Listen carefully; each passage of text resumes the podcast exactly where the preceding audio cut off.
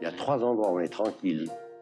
Un taxi, quand il baisse son drapeau, les chiottes quand on baisse son verrou, et le Tour de France. Antoine Blondin, Un dernier tour pour la route. Un podcast créé par Maxime Renaudet pour écrire le sport. Étape 10, ce pédaleur de Charles.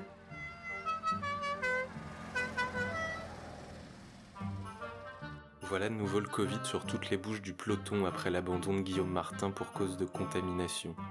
Pas l'idéal avant d'attaquer plusieurs étapes alpestres qui vont faire mal à la tête et aux jambes. En 1955, au départ de Tonon-les-Bains, que le peloton traversera aujourd'hui sur la route de l'héliport de Megève, c'est la neige qui fit flipper les coureurs. Et logiquement, Louison Bobet, qui remportera son troisième tour consécutif, va être vigilant.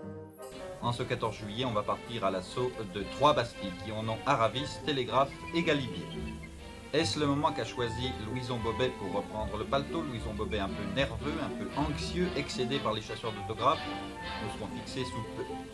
Emmerdé par les autographes, Bobet se laisse voler la vedette par le luxembourgeois Charlie Gaulle, qui restait sur deux abandons lors de ses deux précédents tours. Mais il terminera cette étape à Briançon avec 13 minutes d'avance et remportera même le maillot de meilleur grimpeur au Parc des Princes, lieu d'arrivée de ce tour 1955. Une victoire dont se délecte Blondin, qui publie pour la première fois autant de chroniques qu'il n'y a eu d'étapes, soit 22. Surtout, il a sorti quelques mois avant le tour L'humeur vagabonde, un troisième roman, une nouvelle fois écrit à la première personne du singulier, comme dans une majorité de ses chroniques, même s'il aimait aussi utiliser le nous, ce qui est frappant dans celle qu'il écrit au soir de la huitième étape, qui s'ouvrait à nous comme un livre qu'on peut éternellement relire.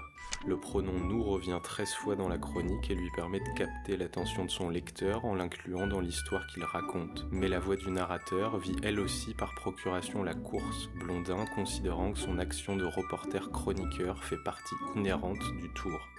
Ce nous reste malgré tout plus qu'ambivalent car il est difficile d'assurer ce qui compose ce pronom personnel au caractère ici collectif.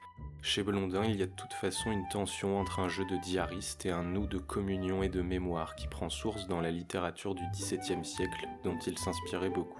Ici, dans cette chronique intitulée Ce pédaleur de Charles, ce nous disparaît peu à peu à l'approche de la fin de la chronique, mais il revient pour témoigner de la proximité qu'il avait ce soir-là avec Charlie Gaulle et de manière générale avec les coureurs, mais aussi ses lecteurs.